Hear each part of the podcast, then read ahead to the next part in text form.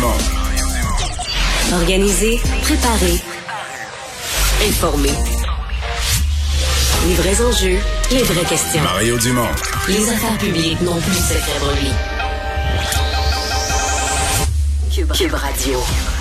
Bonjour tout le monde et bienvenue à l'émission première de l'année en ce qui me concerne. C'est ma rentrée au travail en ce 10 janvier. Je vous en souhaite une bonne et heureuse, même si elle ne commence pas sur les chapeaux de roue comme on l'aurait aimé. Une année où on est reparti dans la pandémie, mais je suis quand même optimiste que qu'on va s'en sortir, que ce sera pas si long que l'hiver passé, une vague Omicron qui est arrivée bien raide et qui pourrait repartir aussi euh, peut-être plus rapidement, croisons-nous les doigts. Et euh, c'est Vincent est en vacances, c'est Carl Marchand qui est là cette semaine pour les nouvelles. Bonjour Carl. Bonjour Mario. Et une nouvelle là, de dernière heure là, qui attire l'attention en provenance de Jonquière important déploiement policier euh, dans l'arrondissement Arvida à Saguenay-Mario. Il y a au moins euh, deux morts à la suite d'une explosion dans une résidence. On va suivre tout ça cet après-midi pour vous. Toujours intriguant, là. Ah oui. Une explosion dans une résidence, pour comprendre que c'est plus qu'une explosion de cafetière. Là, qui, ben oui, oui, oui. Euh, deux, on dit au moins, euh, à l'instant, les premiers bilans, au moins deux morts. Donc, tous les services d'enquête, je pense, de toutes les sortes de la, de la Sûreté du Québec et de la police de là-bas qui sont, euh, qui sont à fouiller. Qu'est-ce qui a bien pu arriver? On s'en reparle un peu plus tard. Tout de suite, on va rejoindre l'équipe de 100% Nouvelle à LCN. On s'en va dans les studios de Cube Radio avec Mario Dubon. Salut, Mario. Bonjour. Bonne année 2022. Bon retour. À toi aussi. Bonne année. Merci. Euh, on va commencer évidemment par cette euh, enquête de la coroner euh, Jeanne Kamel sur évidemment les CHSLD, la tragédie de la première vague. ça a recommencé aujourd'hui. Est-ce que tu penses qu'on va avoir un peu plus d'informations, de détails, de précisions avec le témoignage à venir de Marguerite Blais, donc à la fin de la semaine? Ben, on va voir le regard de Marguerite Blais. Euh, sincèrement, moi, je ne pense pas qu'on va avoir beaucoup plus de grosses informations parce que euh, je pense que Marguerite Blais, moi, ma compréhension, c'est que Marguerite Blais, là, quand c'est parti la cellule de crise, il arrive une pandémie, on est en mars 2020, euh, à tort ou à raison, mais je pense pas que Marguerite Blais était dans le cockpit tu vois mon expression, là, qui était dans la, cellule de direction. Peut-être que c'était une erreur, là. Peut-être qu'elle, elle aurait dû, on, on peut sans doute la questionner sur ce qu'elle aurait dû faire. Peut-être qu'elle aurait dû, elle sonner plus l'alarme de dire, hey, hey, mes CHSLD, mon monde, mes personnes âgées, est-ce que vous y pensez, est-ce que vous avez regardé tous les angles, etc. Mais je ne pense pas qu'elle va arriver avec des, des informations inédites ou des... Donc, elle va surtout défendre son rôle, euh, rappeler ses interventions, etc. Euh, est-ce qu'elle sera jusqu'à quel point, est-ce qu'elle pourrait se dé solidariser du gouvernement, ça m'étonnerait. Elle est une ministre du gouvernement, donc on va assumer elle va assumer sa part de blâme, elle va expliquer euh, ce qui s'est euh, ce qui s'est passé à l'époque, mais c'est pas parce qu'on n'apprendra pas des choses cruciales que c'était pas un témoignage essentiel. Là. était la ministre des aînés au moment où quelque chose de majeur s'est passé pour les aînés. Et c'est pas un hasard si la coroner, même si elle était en maladie l'automne passé, la coroner, Sylvain, s'est pas contentée de dire, ah ben, elle est malade cet automne, on va laisser passer. On a même prolongé mm-hmm. l'enquête. Je pense qu'il y avait d'autres gens qu'on voulait entendre. Je dis pas que c'est la seule raison, mais je pense que c'était une grosse raison euh, de lui permettre à son retour en santé de revenir, euh, de revenir témoigner. Et ça, évidemment, d'autres témoignages sur la première vague, les CHSLD, évidemment, c'est pas nécessairement une bonne nouvelle pour le gouvernement Legault. Non, en même temps, la vague actuelle est tellement grosse, occupe tellement de place dans l'actualité. Je ne sais pas jusqu'à quel point les gens ont vraiment l'esprit. à, la première vague, en fait, sincèrement, Sylvain, il faut aller au bout de cette, de cette affaire-là. Il faut que l'enquête soit faite. La coroner euh, semble la faire avec diligence, mais je ne suis pas certain que pour le public, il y a un véritable mystère, tu sais, un, une espèce de nœud là qu'on on dit qu'est-ce qui s'est. Je pense que ce qui s'est vraiment passé il, est assez connu. Là. Dire, on a préparé les hôpitaux, on a préparé les soins intensifs des hôpitaux, on a mis le paquet en se disant là il y a une vague qui arrive, on veut pas que ça soit comme en Italie et on a négligé euh, les CHSLD, euh, on a commis des erreurs, on a sous-estimé la gravité si ça rentrait dans les centres de personnes âgées, on a aussi oublié que nos CHSLD étaient déjà depuis des années, des décennies, je devrais dire, probablement les institutions les plus fragiles. Alors, je suis pas certain que pour monsieur, madame, tout le monde qui regarde ça de chez eux, une véritable énigme. Je pense que c'est assez clair. Bon, là, on peut juger différemment. C'est de la faute à un, c'est de la faute à l'autre. Est-ce que c'est grave? C'est extrêmement grave. Il y a eu des, milliers de morts. Est-ce que ça aurait pu être évitable? Bon, peut-être que ça, peut-être que ça, la coroner va nous arriver avec un portrait là-dessus. Mais je suis pas si certain qu'il y a vraiment une, énigme. Je pense que les gens... D'ailleurs, le gouvernement ne nie pas ce que je viens de décrire, euh, probablement ce que le gouvernement, possiblement ce qu'ils décrivent eux-mêmes en assumant la part d'erreurs que ça inclut. Donc, euh, ça, ce sera à suivre. Donc, moi, j'ai quand même, la coroner, elle a, une réputation quand même de faire des rapports qui écorchent, puis elle nomme les choses. Puis, donc, on a tous hâte de voir comment elle, elle va résumer euh, tous les témoignages qu'elle a, qu'elle a reçus. Parce que nous, on suit les gros témoignages, mais elle, elle a reçu tout. les documents, les témoignages de fonctionnaires très mm. pointus. Donc, elle, elle a beaucoup de matériel quand même pour se faire une idée. Hein il semble clair quand même qu'il y a des choses à changer parce que là, on a un peu l'impression, on, on, revient dans le débat euh, du transfert des personnes du, du, secteur hospitalier vers des CHSLD. Comment ça se fait? Il y en a qui sont pour, il y en a qui sont contre. Euh, est-ce qu'on revit pas? Est-ce qu'on craint de revivre? Euh, un peu le même épisode là euh, que lors de la première vague. Là? Mais sincèrement, on n'est pas là. là. Ouais, non, on n'est pas là, puis c'est pas pareil. Même si ben, je comprends qu'il y a une décision, et, et, je pense que ceux qui ne veulent pas en retransférer, c'est parce que juste un peu le chat, fameux chat échaudé craint l'eau froide. Là. C'est parce qu'ils ont été tellement échaudés par la première vague que là, on dit on veut plus faire ça pour aucune considération. Alors que je pense personnellement que dans le nouveau contexte, tu sais, les CHSLD ont des moyens de protection, ont appris à gérer la pandémie, ont appris à gérer euh, les mesures sanitaires.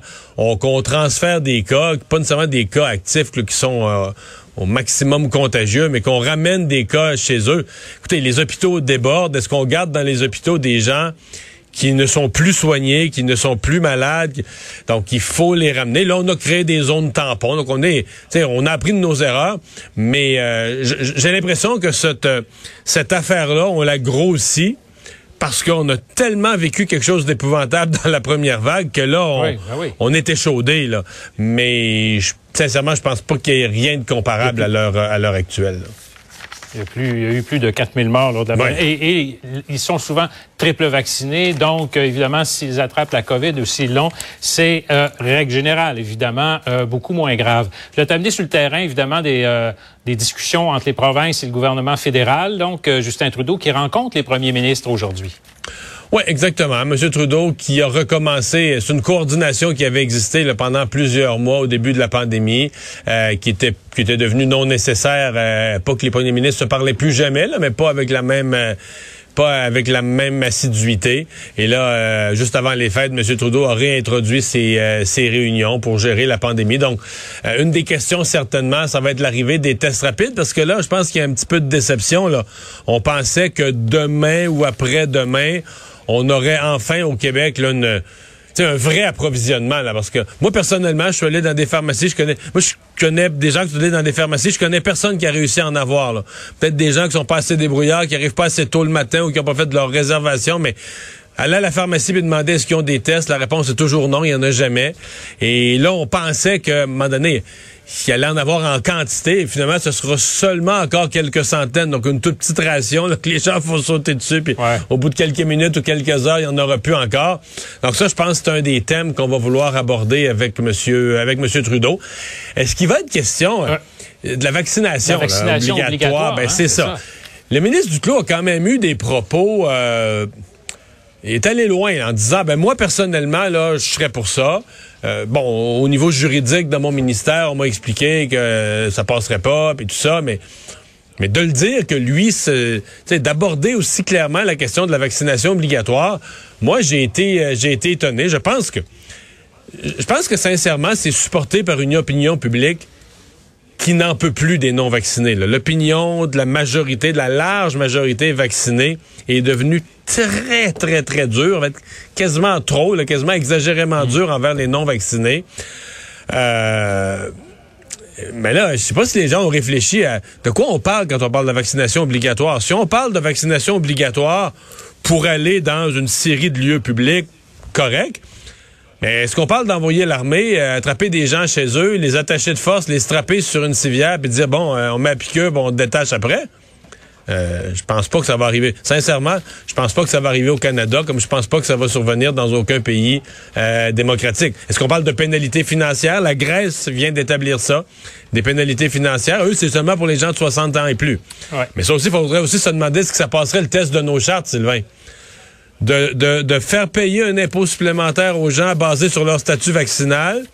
Et ça, pour un sous-groupe d'âge, les 60 ans et plus, euh, avec la Charte canadienne des droits et libertés, à mon avis, il y a des avocats qui, euh, des avocats qui danseraient le cha-cha quelques années là-dessus. Là. Ouais, ben il faut il faut voir. Des fois, en, en période de, de Il y a des choses qui sont permises, c'est vrai. Sanitaire, des choses qui sont permises. Je, je terminerai sur euh, une question, une autre question reliée, mais indirectement. Novak Djokovic en Australie. Je ne sais pas si tu as suivi cette saga-là. Ouais, ben là, il est un peu comme dans l'antichambre. Euh, on lui avait interdit, il était en attente. Un juge vient de dire non, euh, tu peux avoir ton visa. Il a attrapé la COVID, mais il n'est pas vacciné. La règle, c'est qu'il faut que tu sois vacciné pour participer au tournoi. Bref, son image en prend quand même euh, un coup, là. Ouais, moi, je pense que ça paraît très mal. Puis il y a ces photos aussi, là, de. euh, comme Ouais. dans sa défense auprès des Australiens, dans sa défense pour dire euh, pourquoi il y avait une exemption puis qu'il n'y a pas besoin d'être vacciné, il y avait le fait qu'il y avait eu la COVID. Puis là, il- mais évidemment, les avocats, quand tu plaides, faut que tu sois précis. On donnait une date. Puis là, cette date-là, tu retrouves le lendemain, là, tu retrouves des photos de lui dans une réception, euh, pas de masque avec des gens. Tu dis, OK, mais toi, là, t'étais, tu, tu- maintenant, tes avocats disent qu'à ce jour, tu avais un test positif. Donc, c'était quelqu'un, un sportif qui avait une image assez, euh, assez impeccable, là, euh, et qui en prend pour son rhume, puis toute la façon dont il gère ça, puis un peu hautaine, puis un peu au-dessus de tout, comme si ben, le vaccin, c'est pour le, comme si le vaccin, c'est pour le petit peuple, mais moi, je suis au-dessus de ça, là, moi, je, euh, pas, euh, ça m'a pas plu du tout. Pas du tout, pas du tout. En tout cas, on verra une décision. La balle est dans le camp, c'est le cas de le dire, du gouvernement australien. Merci, Mario. Au revoir, à demain. Alors, euh, on retourne à Carl euh, Marchand. Carl, dans les autres nouvelles, ben, commençons par le bilan euh, COVID du jour. Ça continue de monter, les hospitalisations.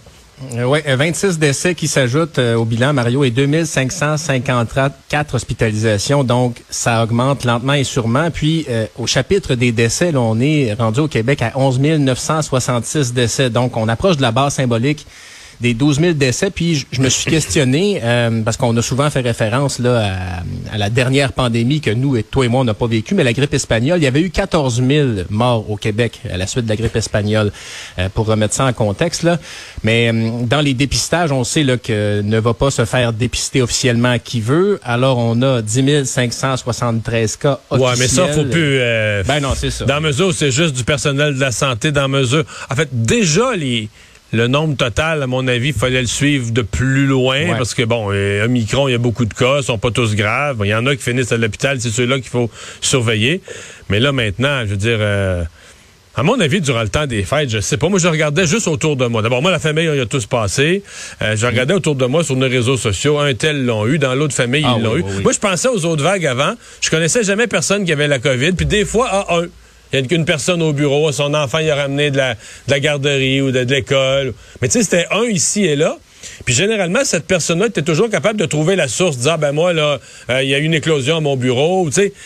Mais là, euh, c'était plus ça. Ah. C'était tout le monde là, puis personne ne sait où il l'a attrapé parce qu'autour d'eux, il y a plein de sources, plein d'éclosions. À mon avis, il y a des, des, des journées qu'on a eues. Si tu avais eu tous les cas capables d'aller se faire faire un test, là, vraiment con. Des dizaines et des dizaines et des dizaines de milliers. Je sais pas jusqu'à combien on a monté, mais 60, Ah, c'est bien 70. certain. Ouais, c'était. Non, non, puis puis, ben, d'un autre côté, Mario, ça déculpabilise parce qu'au début de la pandémie, c'était quasiment t'as attrapé ça où, puis euh, tu sais, t'as pogné la COVID à quel endroit? Donc, tandis que maintenant, ben évidemment, on n'est plus capable de retracer, mais ça devient quasiment moins suspect d'avoir attrapé la COVID. Puis Ouais. tu parlais des tests rapides tantôt. Euh, dans les pharmacies, là, ma blonde a réussi à en en avoir une fois. Euh, mais c'était tellement difficile, puis on en a eu d'autres en les commandant au privé, mais en effet, demain matin... Ouais, moi, j'en ai commandé au privé. Là. Moi, j'en ai commandé. Ouais. Il y a un site canadien, probablement qu'on a la même source. puis le Probablement, Mais ouais. c'est assez cher quand même, là. Ah ben oui, ben oui. Ben tu sais, moi je me disais bon ben si ça m'évite d'aller faire les fils Ah, soviétiques, j'a- j'aurais ça de gagner. Cependant, c'est arrivé un peu après le, le petit paquet que, que, que ma conjointe a réussi à avoir. Puis l'autre chose, c'est que vous avez des tests, mais les petites bouteilles pour le liquide, elles sont très petites. Hein, donc faut euh, faut pas trop gas faut pas trop gaspiller, faut pas trop être généreux dans les tests parce que ça passe vite. Mais évidemment, demain matin, là, il va y avoir des files d'attente devant les pharmacies. Ça, c'est pas mal certain. Ouais, c'est bien, euh, c'est bien probable. Euh, je rappelle que, c'est quand on dit, quand on dit il y a 118 hospitalisations de plus dans la journée d'hier, c'est quand même parce qu'il y a des gens, ben, une chance, il y a des gens qui sortent de, il y a des gens qui sortent de, de, de l'hôpital, mais c'est quand même 356 personnes qui sont entrées, 229 là, qui sont euh, qui sont sorties. Euh, mais c'est trois, c'est les derniers les derniers jours là, chaque jour, c'est entre 350 et plus de 400 personnes euh, qui entrent, euh, qui sont admis à l'hôpital avec la avec la COVID. Donc c'est ben, ça. On prévoyait que le pic pourrait être autour du 20 janvier, donc on aura assurément encore quelques jours comme ça. Puis puis c'est vraiment là les, les hospitalisations, le nombre de décès, deux données qui sont vraiment incontournables. Les décès, parfois là, on a des les décès de jours avant qui sont comptabilisés, qui sont euh, dévoilés le jour plus tard, mais les hospitalisations, là, vraiment, euh, on peut tout de même se retourner là-dessus pour se dire, bon, OK, est-ce qu'il faut resserrer la vis encore? Est-ce qu'il faut rester en cabinet chez nous? Ben, pour l'instant, euh, la réponse est oui. L'Italie qui imite plusieurs autres pays et resserre les restrictions pour les personnes qui ne sont pas vaccinées. Pas de restaurant, pas de cinéma, pas de piscine publique, pas de sport et pas de transport en commun pour les personnes non vaccinées en Italie. On sait ça ressemble au Canada, ça là. Ben, ça ressemble au Canada pas mal, sauf pour les personnes qui viennent d'avoir contracté la, la, maladie, donc une, une, petite exemption. Les vaccinés, évidemment, eux, euh, ont beaucoup plus de liberté. Euh, puis l'Italie qui a décrété la semaine dernière euh, l'obligation, la vaccination obligatoire pour les 50 ans et plus. Puis tu parlais de la Grèce, en Autriche, c'est obligatoire pour les 14 ans et plus sous peine de 600 dollars d'amende aux trois mois. Donc, évidemment, il y a plusieurs formules à travers l'Europe. Puis le masque est obligatoire un peu partout en Italie, mais un des pays qui a été euh, le plus durement éprouvé pendant, les premiers moments de la pandémie, puis on voit que c'est vraiment pas terminé encore. Alors, euh, il y avait cette nouvelle en fin de semaine histoire de, nous faire encore plus s'inquiéter, de Delta Cron, qui aurait eu un nouveau... Euh, variant qui soit qui soit chercher finalement les pires caractéristiques du delta et les pires caractéristiques de contagiosité du omicron. Euh, mais euh, finalement, euh, faut peut-être pas s'inquiéter. C'est peut-être juste une machine de séquençage qui est qui était pas bien nettoyée puis qui a, ramassé les caractéristiques de deux. Là. On va prendre les bonnes nouvelles quand, quand passe. Mario Deltacron, ça, ça a presque l'air d'un autre Transformer ou d'un méchant dans un film de James Bond. mais donc, c'était le on, pensait en fait à Chypre là, avoir découvert euh, une union entre une union entre les deux variants euh, parce qu'il y avait une vingtaine de cas de personnes qui avaient à la fois le variant Delta et à la fois le, le, variant Omicron. Puis là, on, pensait donc que c'était possible à la fois d'avoir les deux et qu'après coup, le, que le virus, c'était que ces deux variants-là s'étaient mutés. Or, euh, après avoir bien vérifié, ben c'est ça, tout pointe vers des pas nécessairement des erreurs, mais de la contamination des échantillons. Euh, il y a plusieurs gens aussi qui disent, euh, par exemple, aux États-Unis, on rapporte le, le le, le, mix, le, mariage entre la grippe et le coronavirus. Ben ça aussi, on sait depuis longtemps que c'est possible d'attraper la COVID et la grippe en même temps. C'est ça pourquoi les autorités insistent auprès des, des populations à risque, les, les personnes âgées là, qui sont à risque pour la COVID-19 ce sont des gens qui, des personnes qui généralement vont aller chercher un vaccin contre la grippe toutes les années. Donc, euh, vous pouvez attraper les deux en même temps. Puis, euh, bon, ben, des fois la grippe est mauvaise, mais la, COVID-19 peut être bien pire que ça. Bref, c'est important dans des cas comme ceux-là de se protéger euh, à la fois de la grippe et du coronavirus quand on est dans les populations à risque. La fillette de Grande Bay, euh, on attendait une réaction là, depuis que la mère avait eu sa sentence, son, verdict et sa, sa sentence. On attendait une réaction de son camp. Est-ce qu'ils iraient en appel? On a eu la réponse ce matin. Voilà, il y a une demande d'appel qui a été logée. On sait que la belle-mère de la fillette a été a été condamnée à la prison à perpétuité parce qu'elle a été reconnue coupable euh, au terme d'une courte délibération du jury euh, le, 9 décembre, à peine trois heures avant qu'elle soit déclarée coupable de meurtre non prémédité. Ben là, elle a porté appel aujourd'hui. La mère qui n'est pas admissible à une libération conditionnelle avant 13 ans. Évidemment, là, c'est une demande d'appel, donc c'est pas certain que le tribunal va d'abord accepter cet appel-là et qu'il y aura euh, des procédures à, la suite de tout ça. Mais bon, euh, il y a une demande d'appel. Puis le, père, on, on dit, euh, la semaine dernière, lui a, reçu sa sentence, quatre ans de prison pour séquestration. Il avait plaidé coupable plutôt à ces accusations-là. Mais donc, le père, c'était étant réglé comme question, ben il reste donc que cette question-là de l'appel à la belle-mère à régler pour que cette triste histoire, ben, on puisse, euh, on puisse euh, pas la mettre derrière nous, mais évidemment euh, fermer une page de ce douloureux chapitre de l'histoire de la protection de la jeunesse au Québec parce que c'est, pas une histoire facile. Ouais, et donc là, on attend une décision. c'est ça, la cour d'appel, c'est pas, contrairement aux autres tribunaux, c'est pas automatique l'aller à la cour d'appel. Il faut que la cour d'appel décide que tu as un dossier assez valable, que ton histoire est assez est assez grosse pour qu'elle mérite ou qu'elle ait des points de droit assez forts pour que ben, la Cour d'appel. Il y a eu des erreurs dans le premier procès, là, puis bon. Exact. À plus tard, euh, Carl. À plus tard, Mario.